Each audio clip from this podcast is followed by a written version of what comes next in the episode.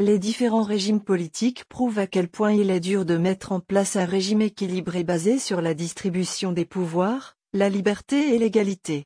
Des grands principes de modernité politique s'affirment alors. La révolution de 1789 représente le virage entre la monarchie absolue et la quête d'un régime plus juste et stable. Elle est le pivot entre l'époque moderne et l'ancien régime.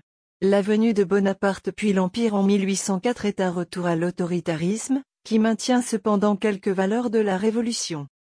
Quelles sont les dates clés à connaître? Dans les années 1780, le gouvernement a des problèmes financiers. Le 17 juin, l'Assemblée nationale est créée par les députés du tiers-État.